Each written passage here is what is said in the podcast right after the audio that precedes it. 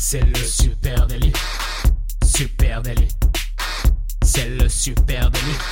Toute l'actu social média servie sur un podcast. Youpi, c'est lundi et vous écoutez le Super Daily. Le Super Daily, c'est le podcast quotidien qui décrypte avec vous l'actualité des médias sociaux et comme chaque lundi, on vous offre votre veille social media servie sur un podcast. Je suis Thibaut Tourvieille de Labroue et j'ai le plaisir ce matin d'être accompagné de monsieur Adjan Chelil. Salut Adjan. Salut Thibaut, comment ça va? Je suis en pleine forme comme tu le constates. Eh oui, je vois ça, je vois ça. T'as passé un bon week-end? J'ai passé un très bon week-end. Je suis dans une grosse préparation euh, de l'anniversaire de ma fille qui va fêter ses Oh 10 là ans. là Et figure- Ah oui, première dizaine. Ouais, Les ouais, comme on dit euh, à côté de chez ouais, tout à fait. Et donc, euh, c'est samedi prochain. Et donc, elle m'a demandé un, un- que je lui euh, concocte euh, une, une espèce de murder party, tu vois, ah avec ouais, d'accord. Ok, ah, t'as, Je me suis- kiffes toi en plus. Et je kiffe, mais là, je me suis vraiment cassé la tête tout le week-end dessus. ChatGPT m'a donné un vrai coup de main. Ah. Midjourney aussi. du coup, je- j'en ai profité pour geeker un peu. Mais quand même, j'ai passé un, week-end, on va dire, créatif. Ouais, Voilà. créatif, c'est ce que j'allais dire, très créatif. Bon, que- Ok. quoi de neuf dans ta veille social media, John Shelley Eh ben écoute, j'attaque. Moi, je voulais vous parler de d'abonnements payants et de euh, et de Snapchat euh, qui euh, qui est premier sur les abonnements payants. Euh, Snapchat qui connaît un véritable petit succès. Hein, faut quand même être relatif, mais euh, ce 21 septembre, la plateforme a annoncé avoir atteint 5 millions d'abonnés sur son euh, sur son abonnement Snapchat Plus. Donc euh, c'est quand même pas mal. Le PDG Evan Spiegel a pour objectif d'atteindre les 10 millions d'utilisateurs payants euh, très rapidement. À moyen terme, il a dit. Donc Snapchat avance vite sur ce format. En un an, euh, ça n'a pas arrêté d'augmenter, ça n'a pas cessé d'augmenter ce nombre d'abonnés. Et, euh, et Snapchat, si Snapchat avait commencé aussi fort et aussi vite, c'est aussi parce que c'est une plateforme qui avait des gros problèmes de business plan vis-à-vis de ses revenus publicitaires qui étaient bien plus bas et bien plus en retard que d'autres plateformes comme Meta par exemple, euh, qui avait basé son, son business plan là-dessus. Euh, la plateforme, euh, en gros, quand, euh, quand vous abonnez, bah, elle permet d'utiliser des outils hein, euh, en plus hein, sur Snap. On peut avoir euh, beaucoup de, par exemple, d'outils d'intelligence artificielle. Il y a MyAI, par exemple, un chatbot qui qui euh, utilise ChatGPT pour euh, répondre et pour euh, vous pouvez lui écrire, lui poser plein de questions, etc. Ça vous fait une conversation comme avec un ami. Et puis et puis vous avez accès à pas mal d'autres. je vais passer toutes les petites fonctionnalités. Ce qui est intéressant aussi là-dedans, c'est qu'au final, même quand on parle d'abonnements payants, euh, voilà, je donne des chiffres, 5 millions d'abonnements payants, bientôt 10, euh, on peut se dire genre, waouh, ouais, quand même, c'est costaud euh, du côté de Snapchat, mais en fait, en revenu, ça représente quasiment rien, puisqu'en revenu, euh, ça représente 20 millions de dollars générés sur, sur un trimestre, quand, la, quand Snapchat fait 1 milliard et quelques de dollars de, de chiffre d'affaires. hein. Donc, on est très très loin d'avoir un business plan viable avec ça. C'est tout simplement 0,67% de ses utilisateurs mensuels qui a un abonnement payant. Donc ça reste minuscule. Mais à titre de comparaison, c'est beaucoup plus que X. hein. X Premium, euh, l'ancien euh, Twitter Blue, euh, compte seulement 1 million de membres payants. Donc c'est 5 fois moins que, Snapchat. Et Meta, de son côté, n'a pas encore communiqué hein, de chiffres officiels. Donc on attend de savoir, est-ce que sur Meta, il y a une vraie, par contre, de ce côté-là, réussite du côté de- des abonnements payants, mais Meta Euh, et pour l'instant, on a zéro info dessus, on ne sait pas combien euh, d'abonnés euh, à Meta. Intéressant. Voilà. Allez, on, on va basculer du côté de Pinterest qui ne propose pas encore de version payante, hein, mais peut-être ça ne serait tardé, euh, mais qui par contre souhaite proposer davantage de diversité de morphologie dans ses recommandations. J'ai Yes. trouvé cette, euh, euh, ce communiqué de Pinterest très intéressant. Pinterest souhaite rester un espace d'inspiration pour les centres d'intérêt euh, liés à la mode euh, et à la beauté notamment. C'est ce qu'ils racontent dans leur communiqué euh, de presse. Euh, et force est de constater que quand on s'en euh, pas représenté, bah, c'est difficile de se sentir inspiré. Ouais. Et à ce titre, eh bien, la plateforme a travaillé à l'amélioration de ses résultats de recherche afin de montrer davantage de types de corps euh, aux utilisateurs. Euh, et pour réussir son pari, eh bien, là aussi, Pinterest mise sur L'IA, l'intelligence Oh. artificielle, tiens, comme par hasard. Alors, comment ça marche? Eh bien, Pinterest a développé sa technologie en formant son IA avec l'apprentissage automatique de 5 milliards d'images, hein, tout de même, de personnes de toutes formes et tailles euh, et couleurs de peau. Et euh, du coup, euh, vient implémenter ça dans sa plateforme. Alors, attention, c'est pas une logique de filtre qui vient en front-end. Concrètement, les utilisateurs ne peuvent pas filtrer ou rechercher un type de corps. Ils peuvent pas dire Ah je veux telle typologie ouais. de morphologie et puis que des contenus qui vont. Non, Pinterest n'a pas voulu aller dans cette euh, direction. Tout se passe côté back-end. hein. Concrètement, ils ont modifié l'algorithme de Pinterest de l'intérieur. Ce qui veut dire que lorsque les utilisateurs, toi, moi, on recherche des images comme du euh, maquillage, si tu cherchais, Ouais. ou des vêtements, et bien la plateforme, elle affichera un plus large éventail de normes de beauté, y compris des modèles grande taille euh, ou des couleurs de peau variées, ce qui était euh, finalement assez peu le cas hein, jusqu'à Ouais, présent sur. Pinterest. C'est intéressant parce que Pinterest s'appuie sur la demande grandissante de ses utilisateurs. C'est pas juste euh, une volonté de venir euh, euh, faire euh, du maquillage RSE. Non, il s'appuie vraiment Ouais. sur la demande et les requêtes qui sont faites par les utilisateurs. Pinterest explique par exemple que chaque année, eh bien, les utilisateurs font de plus en plus de recherches liées à la représentation des corps. Il donne quelques exemples. Par exemple, la requête tenue d'été grande taille, elle a été demandée jusqu'à 47 fois plus cette année que l'année dernière. Donc, on voit il y a quand même une grosse demande de leurs utilisatrices et utilisateurs. Et puis la requête, par, euh, par exemple, robe de mariée grande taille, pareil, elle a été exécutée cinq fois plus souvent cette année. C'est intéressant. L'objectif de tout ça, l'ambition de Pinterest, eh bien, c'est qu'ils espèrent euh, euh, faire en sorte qu'en promouvant différentes une diversité du typologie de corps, eh bien, ces 40, 60, 465 millions d'utilisateurs actifs eh bien, pourront être réellement inspirés choses qui leur ressemblent. Ouais, bah, on sait que c'est un sujet hein, de toute manière, euh, tout ça. Donc, euh, donc c'est intéressant que des plateformes comme Pinterest se dessus. Euh, moi, je voulais vous parler de, de. Je suis tombé sur un podcast qui s'appelle Underscore. Euh, je sais pas si tu connais. Ah, j'adore, euh, bien sûr. Thibaut. Ah, Ah, oui, oui, culte.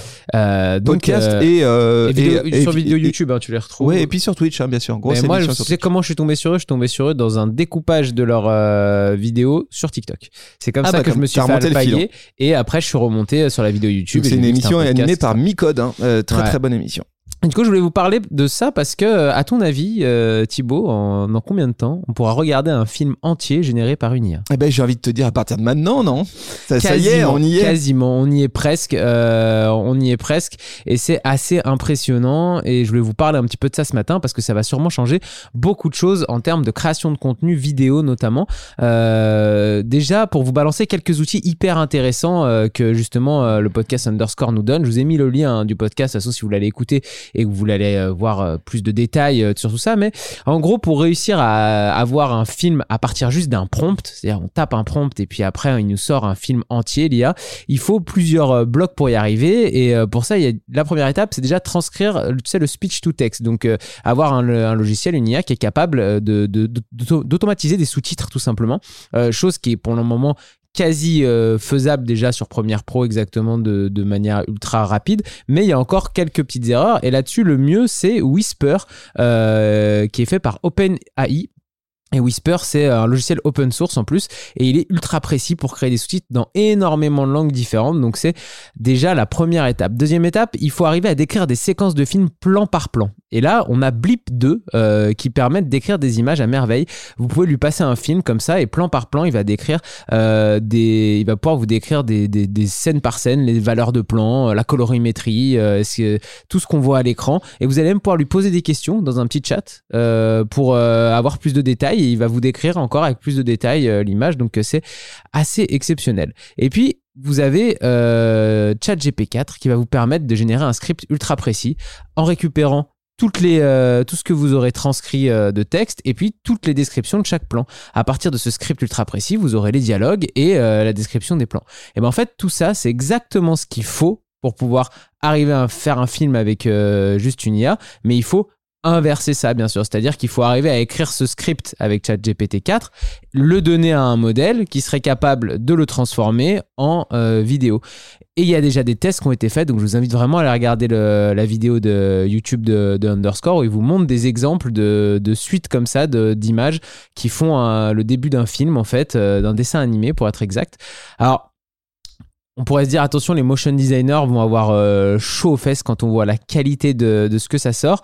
Cependant, il faut quand même encore mettre des pincettes. hein. Euh, là, il nous explique dans le podcast euh, Underscore que il y a de la post-prod qui est faite dessus pour que ça soit vraiment aussi joli. Et même, ils ont pris des images réelles euh, qu'ils ont pour agrémenter euh, leur script généré après avec euh, ChatGPT 4 pour pouvoir arriver à faire euh, vraiment un truc très très très beau parce que c'est vraiment très beau. Mais euh, voilà, on est tout proche de d'arriver à peut-être bientôt euh, un Netflix IA euh, où on aura euh, que des films euh, créés par l'IA et voilà. On voit aux États-Unis, hein, euh, on a déjà les- la grève des, euh, des scénaristes depuis un moment euh, qui, qui bloquent justement pour essayer de, de protéger leur métier. Là, le cinéma, tout le monde a un peu du souci à se faire à ce niveau-là. Ou du souci ou pas, hein. peut-être qu'il faut embrasser, bien sûr. embrasser les amis ce qui est en train de se, se produire. On va finir par le faire, hein, ce podcast quotidien qui décrypte l'actualité des IA parce qu'il y en a tellement en ce moment, c'est bluffant. Écoute, moi je vais revenir aux social media avec Threads. Threads, euh, quelques nouvelles de, de Threads qui ne se portent pas si bien que ça. Alors début juillet, un rappel des faits, début juillet, Meta annonçait tambour battant le lancement d'une toute nouvelle plateforme de microblogging, Threads, qui se veut être une véritable alternative à X, Oui. euh, à- anciennement Twitter. Alors passé l'énorme buzz initial, eh bien la plateforme elle entre aujourd'hui dans une phase beaucoup plus compliquée, notamment en raison d'un point de blocage, c'est que le taux d'engagement il est beaucoup plus faible qu'escompté.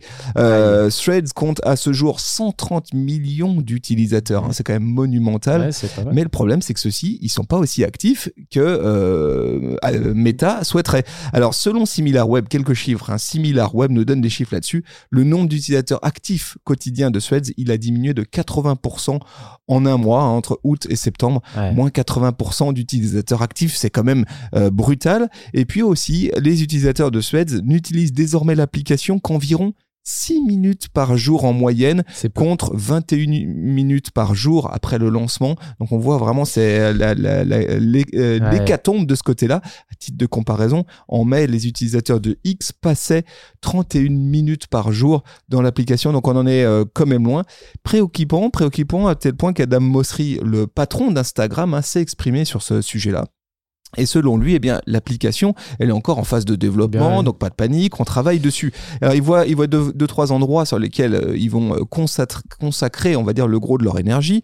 Euh, le premier euh, travail à court terme concerne la découvrabilité améliorée du contenu dans Threads. Il faut se souvenir qu'à l'heure actuelle, Threads est étroitement lié à Instagram et utilise ta consommation d'Instagram Pour te nourrir. pour te nourrir Mm. côté threads. Donc en gros, si euh, toi as une, tu vois tel ou tel compte ou telle marque ou tel créateur de contenu côté Instagram fréquemment ou tu interagis avec eux, ben dans threads, tu vas retrouver les mêmes créateurs. Sauf que ça, c'est un petit problème parce que euh, ils se sont rendus compte qu'à l'usage, ben, les gens avaient euh, une, une utilisation euh, différente de threads et d'Instagram. Premier Ouais. point, donc sur lequel ils vont travailler. Deuxième point, threads travaille aussi à la création d'une fonctionnalité de modification permettant de modifier un post après publication. Ça rappelle des vieilles histoires du côté de Twitter avec la modification de tweet. Bah, on en est à peu près au même endroit du côté de Threads. Donc là, ça devrait pas tarder.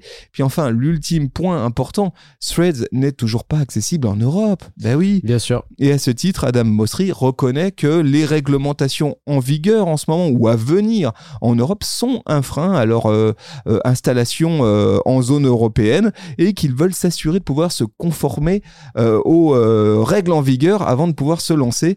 Donc voilà, on voit bien, hein, Suède, c'est pas gagné. On n'est pas à l'abri hein, parce qu'on connaît Meta que euh, dans six mois ils disent ouais, allez, on oublie. C'est bon, Ouais, c'est fini. mais là, on voit quand même le, que pour l'instant, ça a un effet déceptif, hein, Trade, euh, parce que c'est vraiment ce qui s'est passé avec des gens qui viennent découvrir la plateforme, euh, qui sont actifs au début, et puis qui petit à petit euh, la- l'abandonnent parce que Ah, y a rien dessus, parce quoi. que ça leur plaît pas. Donc, donc là, il y a quand même une question à se poser du côté de Meta. On va voir quand ça arrivera en Europe, quelle sera la réaction des ici des utilisateurs, mais mais pour le moment, ça sent pas très bon quand même. Allez, ultime petite news du côté de TikTok Vas-y, cette fois-ci. TikTok qui continue d'essayer de craquer le difficile challenge du social shopping. Ah, Euh, en Instagram, Indonésie, j'ai vu qui c'était. notamment en. Indonésie, ouais, Instagram, Facebook, Pinterest, ils ont tous essayé, euh, mais personne n'a réussi à transformer une plateforme sociale en plateforme d'achat, hein, Ouais. puisque c'est ça le challenge en question. Et ma TikTok continue d'essayer, euh, il travaille sur ce sujet et est bien déterminé à intégrer l'acte d'achat au cœur de sa plateforme sociale. Nouvelle annonce en date, le lancement d'un portefeuille numérique intégré à l'application. Tu l'as dit, c'est en test que dans certains pays pour l'instant, notamment l'Indonésie. La fonction elle s'appelle Balance euh, et, et c'est un espace centralisé permettant d'obtenir en gros toutes tes informations financières euh, Ouais. au cœur de la plateforme. Alors tu peux par exemple retrouver ton solde de TikTok Coins, euh, tu peux retrouver tes récompenses, euh, l'historique de tra- transactions au cœur de l'application. Euh, alors au- sujet des TikTok Coins, c'est une fonctionnalité qui avait été lancée par TikTok il y a déjà plusieurs mois et il s'agit finalement d'une monnaie numérique qui est intégrée à l'application sociale et qui te permet euh, de d'échanger, euh, euh, t'achètes des- des- avec des sous des TikTok Coins et ces TikTok Coins tu peux les échanger contre des cadeaux que tu donnes à des créateurs de contenu. C'est ça un peu le principe D'accord. des rewards. Ouais. Euh, à l'heure actuelle, tu peux pas faire grand chose de plus avec ces TikTok euh, coins. Eh bien, euh, il semblerait que TikTok envisage finalement d'aller un cran plus loin et de transformer ces TikTok coins en monnaie numérique. En gros, je vais, je vais pouvoir faire des achats in-app, hein, comme on voit Ouais, ailleurs. voilà, et juste un point là-dessus. Il faut rappeler qu'en Chine, TikTok, ou plutôt Douyin, comme on l'appelle en Chine, tire le gros de ses revenus du commerce in-stream, le Bien commerce sûr. qui est réalisé, euh, les ventes qui sont réalisées en direct pendant des lives sur euh, TikTok. Euh, C'est l'économie chinoise qui est comme ça. Un WeChat est aussi très développé sur le social commerce. Ouais, et on sent bien que pour TikTok, c'est un gros enjeu, et sans doute que son business model repose là-dessus, parce qu'en Chine, la vente de produits en direct sur la plateforme Douyin aurait généré l'année dernière un CA, accroche-toi bien, de 250 millions d'euros. Ouais. Donc bien sûr, il y a une carte à jouer pour Douyin, ils vont pas lâcher de sitôt. Est-ce qu'on est qu'on va réaimer le téléachat euh, ici ou pas? Est-ce que Pierre. Belmar va revenir euh, va, va revenir? Bon, j'espère que, que les news qu'on vous a données vous ont plu ce matin, qu'on n'est pas passé à côté d'une grosse news. Si c'est le cas, n'hésitez pas, venez nous en parler directement sur les réseaux sociaux, on en parle avec vous.